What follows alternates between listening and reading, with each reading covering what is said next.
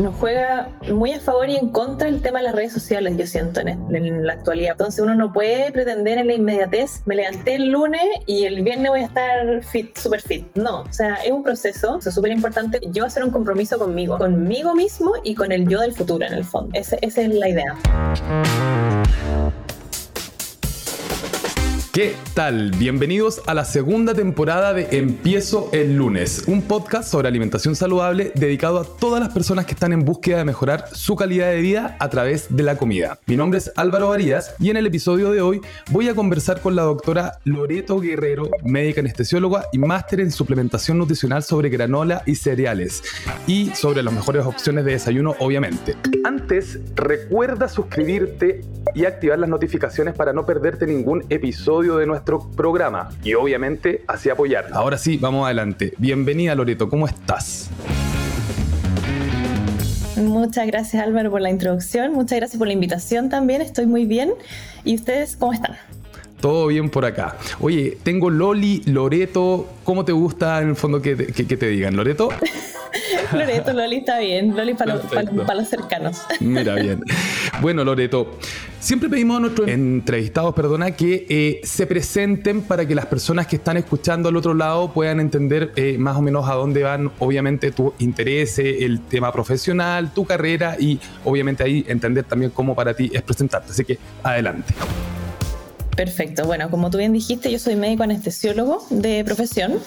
Eh, y por cosas como de autobúsqueda, como de, mi propia ruta en el fondo en, la vida, llegué al tema nutricional, al tema de suplementación, eh, un poco también de manera autodidacta al comienzo. Y con esa misma premisa, eh, a través del tiempo, cuando comenzó la pandemia, eh, como que justo se abrió un camino bien interesante que fue como, claro, en mis horas libres que tenía, empecé como a dedicar mi Instagram como a tips de vida saludable en general, de actividad física, de alimentación, de, de otros hábitos. Y fue así también que llegué a una marca de granola que me contactó para ayudar a la formulación de un tipo de granola bien particular que es una granola bajo en carbohidratos o keto. Y así empezó el, camino. Em, después eh, empecé a trabajar en el Centro Médico Neocer em, como médico funcional, así que ha sido una, una, cosa bien interesante, bien, bien bonito el camino, pero como tú bien dices, claro, mi, mi, foco es en la anestesia, actualmente estoy fuera de, ese ámbito hace un rato porque fui mamá hace poquito. Ah, qué bueno. Así que, así que eso ha sido, gracias. así que eso ha sido un poco el camino. Ya, perfecto. Bueno, vamos a pasar a la primera parte del podcast, empiezo el lunes, que tiene que ver con una serie de preguntas para que las podamos ir desarrollando y a la vez conociendo un poquito mejor, Loreto, ¿vale? Entonces, em, cuando empezamos este podcast, y como no hay una definición universal, siempre hacemos la misma pregunta. ¿Qué es para ti la alimentación saludable? Mira, ese es como bien genérico, es como el huevo de la gallina un poco. Tal cual porque en el fondo lo que puede ser saludable para una persona no necesariamente lo es para otra. Hay todo un contexto del mismo paciente, de si que tiene alguna patología concomitante, es decir, alguna enfermedad de base, por ejemplo, hipertensión, diabetes, eh, alteraciones del colesterol, etcétera. Y e, bajo ese concepto, en el fondo, eh, lo que es saludable, como te, comentaba, eh, es muy variable de persona a persona. Entonces, por ejemplo, puede ser que alguna persona considere eh, que es saludable para él hacer ayuno y no desayunar, por ejemplo. O como también otra persona puede ser un desayuno muy completo para así tener comidas más livianas durante el día. U otro, no sé, con ciertas restricciones alimentarias, por ejemplo, libre de gluten, libre de azúcar, libre de lácteo. Hay como todo un universo de lo que se considera saludable. En el fondo es lo lo, más personalizado y lo más eh, adecuado para cada persona nomás. Exacto, qué, bien que lo dijiste Loreto porque también es lo que tratamos de transmitir un poco acá. No hay una definición universal para comida saludable porque en realidad va a depender de mis requerimientos y de cuál es en el fondo es mi contexto, qué es lo que es mejor para mí. Tal, Loreto lo dice muy bien si yo soy bueno para comer en la mañana, no necesariamente tengo que hacer ayuno porque tal vez me voy a estresar un poco porque voy a andar con hambre eh, y, no voy a creer. Pero a la vez también hay personas que no les da hambre en la mañana. Entonces, si no te da hambre, aprovecha en el fondo y, claro, practica el ayuno o aprende un poquito más. Oye, Loreto, eh, lo comentaste un poquito también en tu presentación, pero ¿cómo nace esta idea de eh, concientizar a través de la alimentación, a través de tus redes sociales? ¿Qué, ¿Qué es lo que te da el impulso? Bueno, como te comentaba, fue un proceso como de autobúsqueda también. Em, y en la medida que fui como estudiando el tema y todo, me di cuenta que para mí, que en el fondo que como te decía, esto es súper personal, pero para mí funcionaba muy bien el tema de los ayunos, funcionaba muy bien la alimentación bajo en carbohidratos y bajo ese concepto empecé como a desarrollar, inicialmente era full receta, tenía así como un calendario súper estresante, entre comillas, de recetas, de subir recetas prácticamente todos los días, tenía como un calendario súper estricto del contenido. Y en el fondo, claro, eso fue el, foco inicial, como buscando recetas eh, bajo este título de bajo en carbohidratos eh, y de lo que en ese momento yo consideraba saludable para mí. Y eso fue un poco también indagando en todos los efectos que conlleva em, una alimentación, al contrario, alta en carbohidratos, ¿ya? Sabemos en el fondo que se ha ido estudiando a lo largo del tiempo que normalmente cuando tú consumes una carga de carbohidratos, ya sea, ¿no es cierto?, pan, pasta, mucha cantidad de frutas, etcétera, esto conlleva en tu sistema una alza secundaria de la insulina, que es la hormona contrarreguladora que se encarga de almacenar en el fondo esta forma energética, que son los carbohidratos, ¿no es cierto? los azúcares. Y cuando hay exceso de insulina, esta insulina deja de ser tan favorable y es más bien mala para la salud, en el sentido de que es muy proinflamatoria, genera otras eh, otros procesos alternativos que son en el fondo mal para la salud, como te comentaba, y que, por ejemplo, se ha asociado también que el exceso de insulina está asociado a enfermedades crónicas como la hipertensión, como la diabetes, incluso Parkinson y Alzheimer.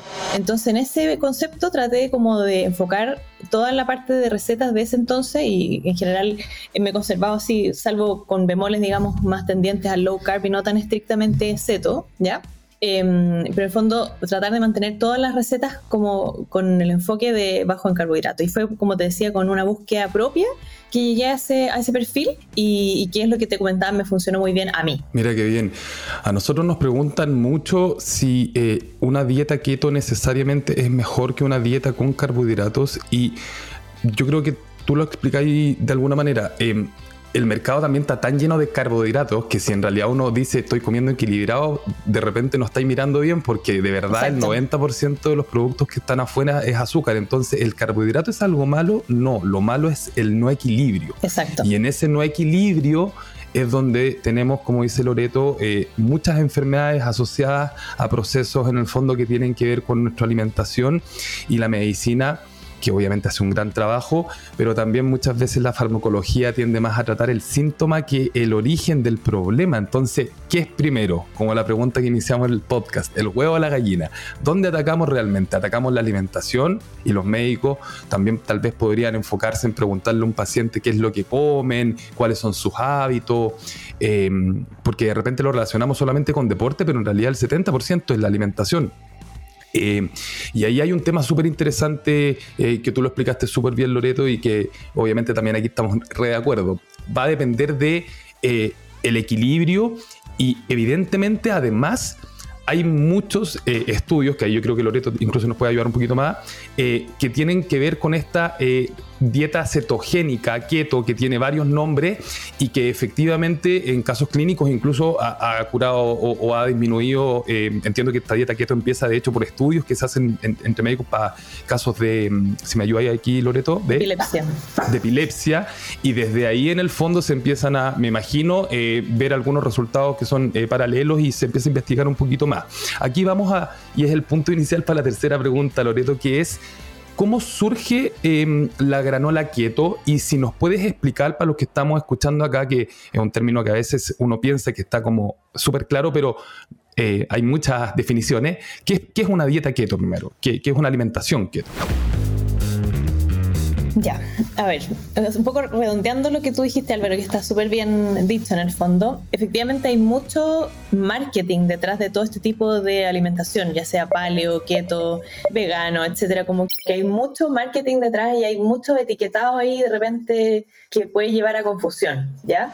Si bien muchos alimentos están diseñados como keto o paleo, etcétera, lo importante siempre es leer el etiquetado nutricional, ¿ya? Y ahí en el fondo entra en juego ver la calidad de nutrientes que estamos introduciendo en nuestro sistema, ¿ya?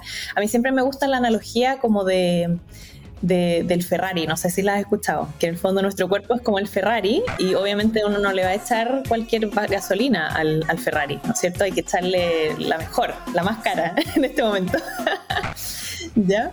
Y en ese sentido, claro, es siempre tratar de fijarse en las etiquetas, leer bien el contenido, ver si es que es muy ultraprocesado el alimento, porque realmente mientras más eh, ingredientes tiene uno dice, oye, a lo mejor esto es como mejor, pero no, al contrario. Siempre se pregona que mientras menos eh, nutrientes tenga un alimento, o sea, perdón, mientras menos ingredientes tenga un, alimento, es más limpio y en el fondo es menos procesado y menos inflamatorio. Ahora, volviendo a la pregunta, eh, como tú bien decías también, eh, esto sale de la, alimentación cetogénica, surge eh, por estudios, en, sobre todo en, pacientes con epilepsia refractaria, quiere decir una epilepsia que es de muy difícil manejo, que requiere múltiples drogas para poderla manejar.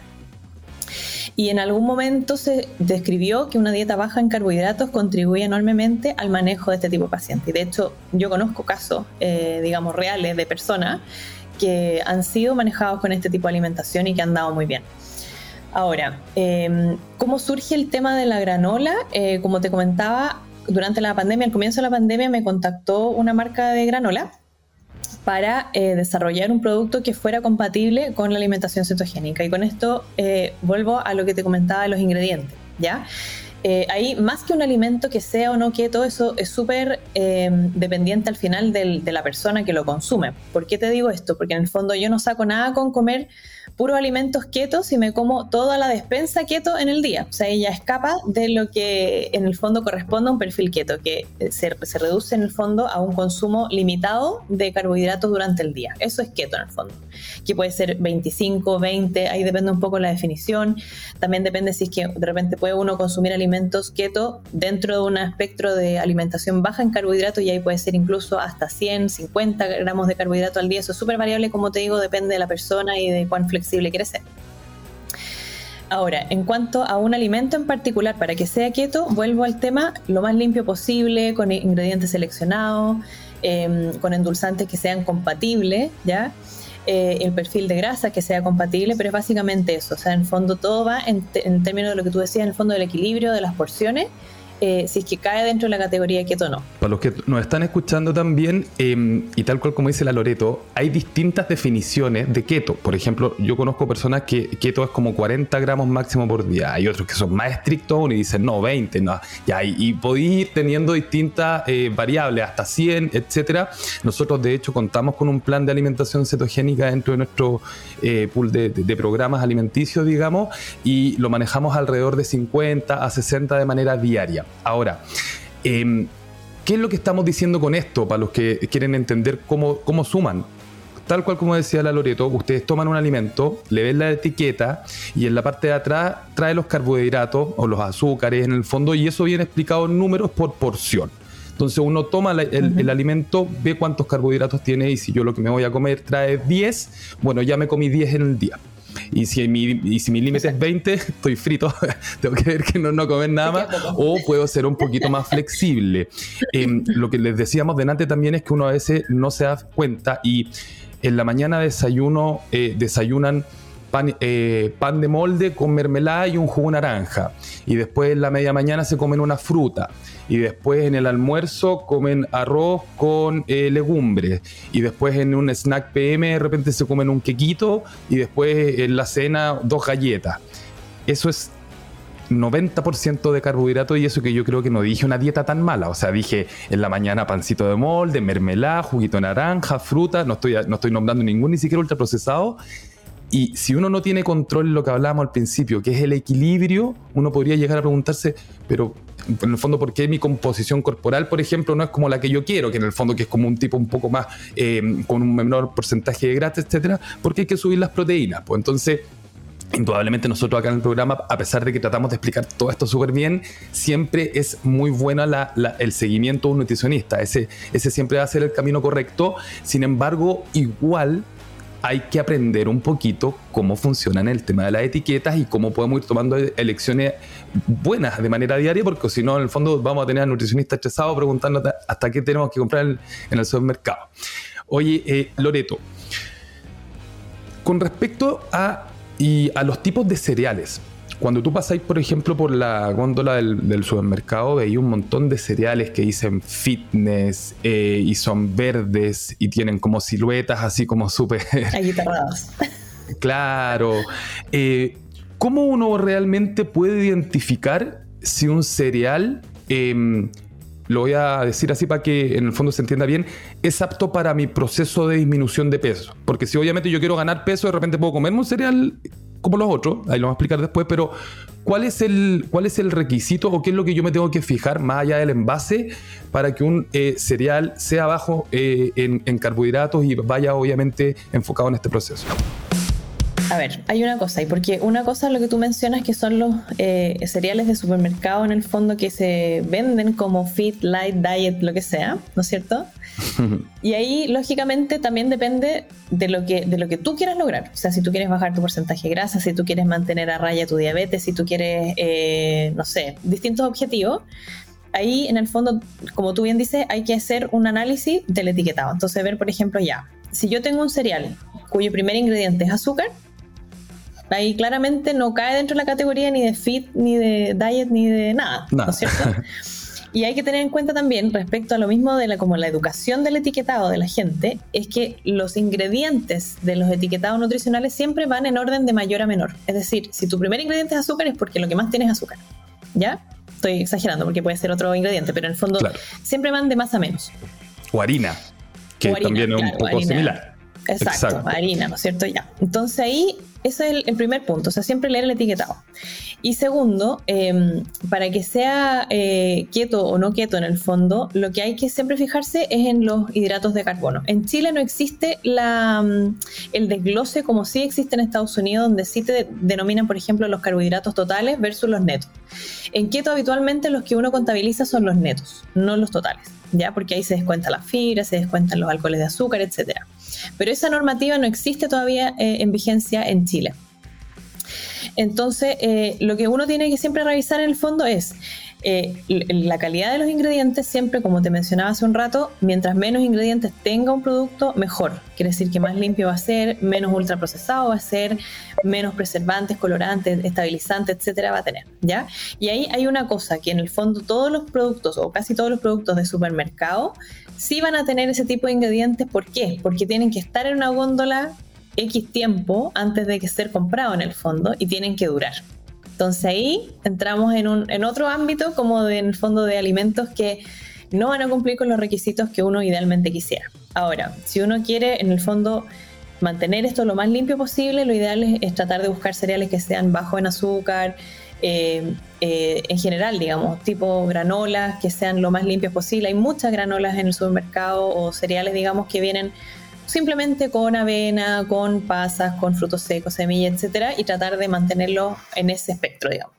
Exacto, y dentro de lo que comenta también eh, Loreto, que es importante para las personas que eh, evidentemente necesitan fibra, que es algo, es algo frecuente en estos procesos, los cereales integrales también ahí pasan a ser un aporte, más que nada porque tienen más fibra, no es que tengan menos carbohidratos ni nada, sino que eh, aportan otro tipo de nutrientes o micronutrientes eh, también dentro de la composición.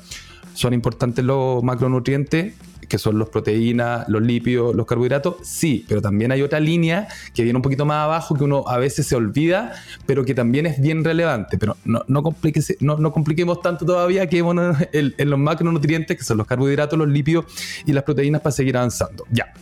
Con respecto eh, a la alimentación y principalmente el desayuno. ¿La granola es una buena opción? Em, a ver, eso es como una pregunta como bien amplia en realidad, porque volvemos a lo mismo, o sea, ¿qué es lo que uno busca o qué es lo que a uno le acomoda? Si uno quiere y puede tomar desayuno, la granola es una excelente opción, ¿ya? Es un, es un alimento que habitualmente viene bastante limpio, eh, uno sabe perfectamente qué tipos de ingredientes tiene, etc. Ahora, eh, como te digo, eso también depende mucho del tipo de paciente, si es que tiene alguna enfermedad que tenga que estar monitorizando, si es que hay algún ingrediente que no pueda consumir, tener en cuenta también ahí, ojo con los pacientes que tengan alguna alergia alimentaria, que pueden tener alguna contaminación cruzada. Muchas veces dentro del etiquetado también dice, por ejemplo, puede ser procesado en una planta que también manipule soya, frutos secos, etcétera, cosas de distinto tipo. Generalmente lo, lo, keto tiene la etiqueta también de sin gluten y esto tiene que ver con un poquito por la harina, ¿o no, Loreto? Exactamente. Es, como, una coincidencia. Claro, es, como una bondad extra, digamos, de las cosas keto, que en el fondo eh, no son, no tienen harinas procesadas, no tienen nada ahí. Entonces eso es importante también de tener en cuenta. Perfecto. Bueno, vamos a pasar a la segunda eh, sección del podcast eh, que tiene que ver con algo un poquito de lo que estábamos hablando antes. De hecho, era como un spoiler de un montón de preguntas que, y mitos y realidades que vienen acá. Y que la idea, Loreto, es que los podamos explicar diciendo mito, realidad o también depende. Ya. Bueno, número uno. Esta es una de las que yo creo más he escuchado a lo largo de mi vida, sobre todo cuando era niño. ¿El desayuno es la comida más importante del día? ¿Mito, realidad o depende? Yo creo que mito. ¿No es cierto? Yo creo lo mismo. de hecho, acá el Nutri nos coloca como la respuesta al ladito siempre y efectivamente. Es mito eh, por lo que estábamos conversando, porque si tú tienes un requerimiento nutricional diario que son, ejemplo, 2.000 calorías para estar súper saludable y todo, mientras tú consumas esas 2.000 calorías durante el día, mm, básicamente no vas a tener problema. Ahora, si lo empezáis haciendo a las 7 de la mañana, a las 8, a las 9 o a las 10, es parte del detalle, no, no, no, no pasa nada. Exacto. Vamos al segundo. ¿Hacer ayuno me garantiza bajar de peso? ¿Mito o realidad? Depende. Dale, a ver. A ver, porque lógicamente, si yo acoto mis horas de comer en el día a un límite menor. Es decir, en vez de estar comiendo, por ejemplo, de 8 a 8, ¿Ya? empiezo a comer a las 12 y termino a las 8, lógicamente en esas horas, si es que yo eh, restringo mi número de comidas, lógicamente ahí va a haber una baja, ¿no es cierto? Ahora, depende, ¿por qué? Porque si yo en estas horas más acotadas me como la vida, Ahí en el fondo estoy compensando las horas con más comida nomás. Qué bueno, porque ahí volvemos a otro punto principal, chiquillos, que lo explicamos siempre y que es el único, bueno, no es el único, pero el concepto más importante para reducción de peso es el déficit calórico. Entonces puede ser la dieta de la China, la keto, la que ustedes quieran, pero si lo que tú estás comiendo supera tu requerimiento diario, vas a subir de peso. Si es matemática, no, no, no, no, no, no, es, no es tan, no es otra cosa. Vamos con la tercera. ¿El consumo de agua antes del desayuno ayuda a mantener el cuerpo saludable, mito o realidad? Depende también. Vamos. el agua nunca va a ser malo, ¿ya? El agua, en el fondo, uno tiene el mal hábito de tomar agua con sed. Y eso es un mal hábito que está súper arraigado. Lo lógico es que uno debiera tomar agua todo el día, aunque el cuerpo no te pida agua. ¿Ya? Y eso porque en el fondo uno siempre tiene la meta de llegar a los 2 a 3 litros al día. Entonces, lógicamente, si uno tomara solo cuando tiene sed, se, se reduciría a prácticamente muy poca agua. Tal cual. Así que tomar agua nunca va a ser malo. Sin embargo, tomarlo en ayunas no te va a hacer adelgazar, tomarla con jugo de limón en ayunas tampoco te va a hacer adelgazar, o sea, no, eh, el, consumo Eso pasa a ser parte del mito. Exacto, ahí está el, mito, pero tomar agua nunca va a ser malo, así que... Súper bien. Antes, después del desayuno, da lo mismo. Tal cual. Y para los que nos están escuchando y que dicen, pucha, qué lata, pero es que a mí no me gusta el agua, para tomar agua no necesariamente te tiene que gustar. Es cosa de tomar un vaso, echarle agua y tomárselo. Y si no te gusta, bien. Eh, de hecho, muchas veces yo, yo, tengo un hijo que le gusta la bebida porque en mi, y ahí volvemos a un tema emocional de la comida. Yo me crié con bebida desde chico. La decisión que yo tomé de grande fue sacarle el azúcar, pero yo si de repente hay bebida, tomo bebida. Hace parte como de mi 10% o mi 20% que yo tengo como en, en, en, en el fondo este equilibrio que hablamos. Si, si, existe esa posibilidad también, pero trata de ir alternando por lo menos durante el día un consumo de vaso de agua por el, otro tipo de bebida que te vayas a tomar y así vas de a poquito tomando pequeñas decisiones que evidentemente a lo largo del tiempo se van transformando en hábitos y vaya a lograr tener algo mucho más sustentable. Exacto. Cuarto, ¿has escuchado este dicho? Desayunar como rey, comer como un príncipe y cenar como mendigo. Mito realidad. mito, mito, absolutamente mito. Es un poco lo que hablábamos al comienzo, o sea, yo puedo hacer ayuno y, después durante el día comer la misma cantidad de porciones correspondientes al resto del, digamos, del requerimiento o no, y al final eso solamente es la distribución de las horas y, de las cantidades nomás, pero a la larga es lo mismo. Exacto, y muchas veces eh, de repente se confunde porque, por ejemplo, había un, o, hay todavía, yo creo, un mito ahí que tiene que ver como con el consumo de los carbohidratos, eh, obviamente buenos carbohidratos, no estamos hablando de papas fritas en la noche, estamos hablando de un buen carbohidrato, de una quinoa, no sé, de un camote, de, una ropa mati o otro, está lo mismo, pero bien cocinado. Y que como si lo consumíamos de noche, y vamos a engordar, en el fondo, pero no por un tema de, de, de, superávit de, calórico diario, sino que solamente por comer arroz en la noche vamos a engordar. Y eso hace parte un poco también de este, de este dicho, que es como desayunar bien grande, porque al parecer como que eh, el mito es que si tú comes en la mañana, alcanzas a gastar eso durante el día, y, pero en realidad el gasto calórico es, equiparado durante el día y uno también va comiendo durante el día. Eh, de hecho, yo he con... Ahí está el invitado. no hay problema. Eh, sí tengo un comentario al respecto, al Cuéntame. Que te iba a decir que en el fondo sí hay una cosa, eh, si bien los carbohidratos no es que engorden en la noche, sí hay un perfil de secreción hormonal que va variando durante el día. Perfecto. Y ahí tiene que ver, por ejemplo, con el tema, no sé si lo has escuchado, del ritmo circadiano, que en el fondo es nuestro reloj biológico, ¿Ya? que sí tiene horarios para ciertas cosas. Y así, bajo ese concepto, hay horarios en los cuales la, insulina funciona mejor. Y dentro de eso, en la noche, cuando uno consume más en la noche, como en el fondo el, periodo que sigue es de descanso y de dormir, o lo que uno debiera hacer en el fondo. Exacto. Ese perfil hormonal tiende a ser un poco menos eficiente. Entonces no es que uno engorde, sino que el procesamiento de esos nutrientes es más deficiente a ciertas horas del día. Perfecto. De hecho, ahí entramos en un tema súper interesante, eh, porque estoy 100% de acuerdo con lo que tú estás diciendo, eh, que incluso tiene que ver con, no, es que yo sé que es malo comer en la noche porque me comí, no sé, un pollo al curry con, eh, no sé, un montón de ¿cómo se le llaman esto? En el fondo como condimento y uno tiene procesos después que te va a ir a acostar. Entonces también no podéis comerte eso a las 12 de la noche y después pensar que te va a ir a acostar y que vaya a tener un dulce sueño. Exacto. Tal cual como dice la Loreto, hay contextos y por eso que también los tipos de alimentación no se pueden eh, copiar porque para una persona evidentemente que se acuesta temprano, eh, claro, trata de dejar de comer unas dos, tres horas antes para que evidentemente esto ya no, no, esté tan encima, pero para una persona que trabaja de noche es totalmente distinto, entonces volvemos al, al principio número uno, por decirlo de alguna manera, la personalización, que es lo que hablábamos con la definición que hizo la Loreto eh, en la pregunta del inicio. Y es un poco lo que me pasaba a mí también como cuando trabajaba como anestesióloga, porque hacía turnos de noche y si bien yo mantenía con el fondo mi estilo de vida súper ordenadito durante el día, pero cuando trabajaba de noche me pasaba eso, que de repente, claro, uno está así súper activo durante la noche, trabajando full y todo, y es inevitable que a uno le dé hambre o que quiera comer algo durante la noche. Claro. Y pasa eso, en el fondo hay que escoger muy bien en el fondo a qué se le echa mano, el tipo de nutrientes, ¿no es cierto? Y todo eso, porque en general lo que se dice es que uno debiera comer durante el día mientras haya luz de día. En el fondo, ¿Mm? cuando sale el sol, hasta que se pone el sol, esa es la ventana en la cual uno debiera comer. Solamente. Y que se comple claro, complicado en el fondo trabajando y, de noche.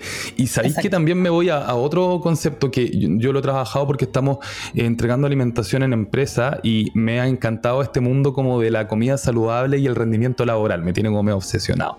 Entonces, eh, estábamos hablando hace un poco de que algunos funcionarios después de almorzar, Loreto, eh, comían y quedaban así como tirados, se querían casi que pegar una siesta y no porque sean malos colaboradores, sino que porque, volvemos al tema, la comida, pues ¿qué estaban comiendo? Y se comían unas porciones gigantescas eh, en un solo tiempo de comida, eh, no necesariamente alimentos cargados hacia las proteínas y a las grasas buenas, sino que volvemos a lo mismo. La opción que había anteriormente era carbohidrato, carbohidrato, tres tipos de carbohidrato. Entonces, y no entendían por qué estaban tan decaídos. ¿Se entiende? Bueno, ahí también hay un, proceso normal del cuerpo en el fondo, que es mm. nuestro sistema nervioso parasimpático, ¿ya? que dentro, digamos, del sistema nervioso hay, hay varias variantes, pero el parasimpático siempre la analogía es como comer y digerir, esa es como su función. Entonces, cuando uno come algo, eh, en el fondo eh, siempre se activa ese sistema nervioso que es el que es encargado, ¿no es cierto?, de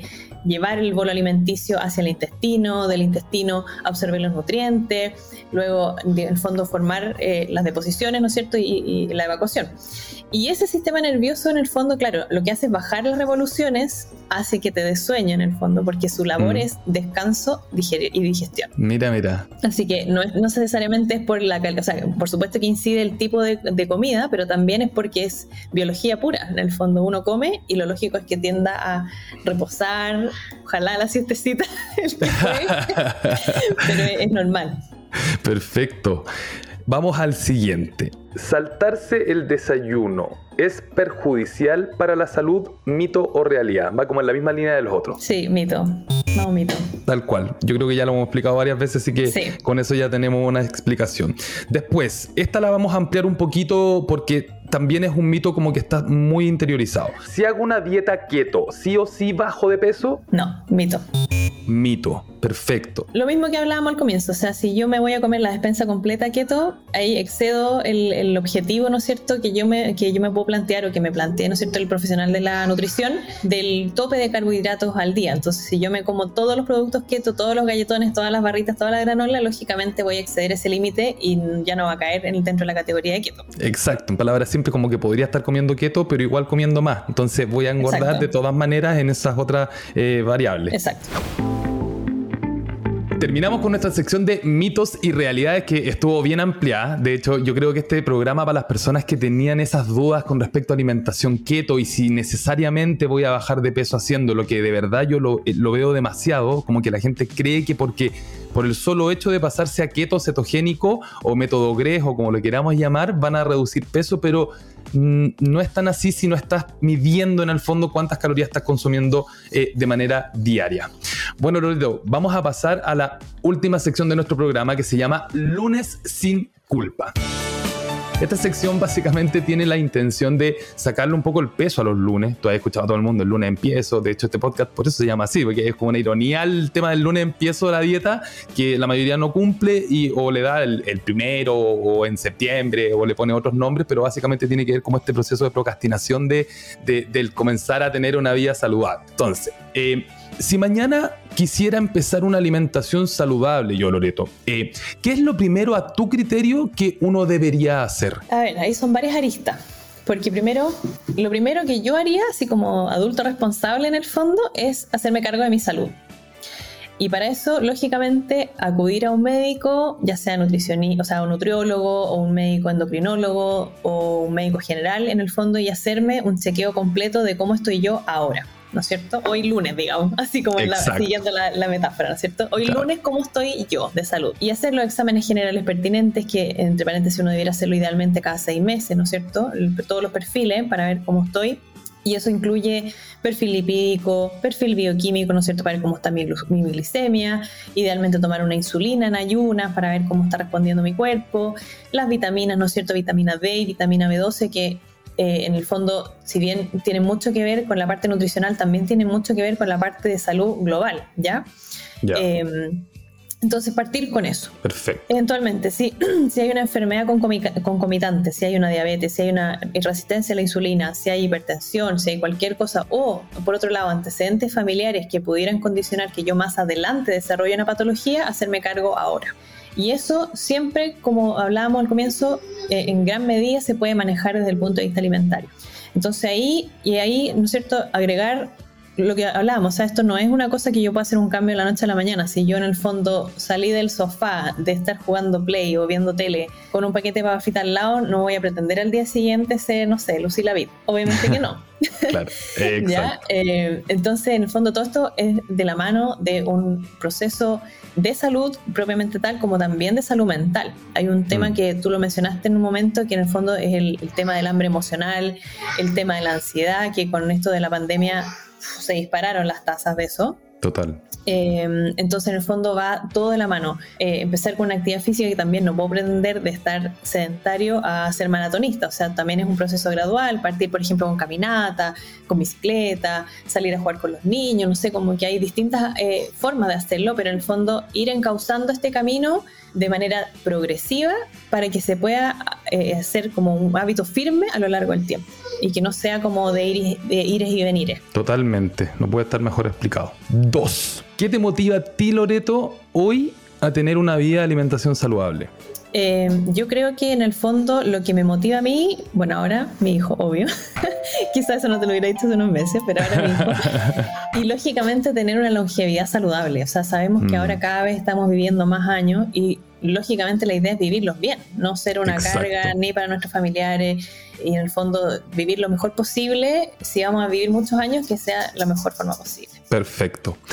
Tres, ¿Tienes algún libro, charla, podcast o app que te haya ayudado a ti a, mantenerte saludable o en este mundo? Sí, eh, la verdad es que yo em, hay varios libros que, me gustan mucho. Primero, eh, Cerebro de Pan de Pearl Matter, que es muy bueno. Los libros de Carlos Jaramillo también, ya. muy bueno, muy aterrizado, muy como para el nivel usuario, digamos, como sin tecnicismos y todo eso, que es muy importante también. Como Lo que hay que saber, exacto. Y ya si nos queremos ir como en la densa, eh, hay un libro de Carlos Tro, ¿Mm? que es un, español que yo sigo hace muchos años que es muy capo, que si bien no es de la salud, es muy estudioso y sabe de muchas cosas. Y es el libro de la alimentación cetogénica que él tiene, que es formidable ese libro, pero es un libraco de este porte y es bastante técnico, pero también está bastante como aterrizado. Así que... Mira. Sí, esos son los que a mí me... Ahí tenemos recomendaciones bien buenas, chiquillos, para anotarlas y... Eh, para los que quieran obviamente seguir avanzando en este camino que tiene que ser así. ¿no? Yo creo que debería ser una obligación casi desde el colegio que nos enseñaran básicamente cómo evitaríamos un montón de, enfermedades y como incluso la Loreto lo dijo antes, considerando historiales familiares. Y eh, hay tanta información, hay tanta data en todos lados de lo que se puede hacer, pero lamentablemente ahí hay que impulsar un poco desde todos estos lugares eh, que permitan ir comunicando y, y, y generando contenido para que podamos ir tomando conciencia.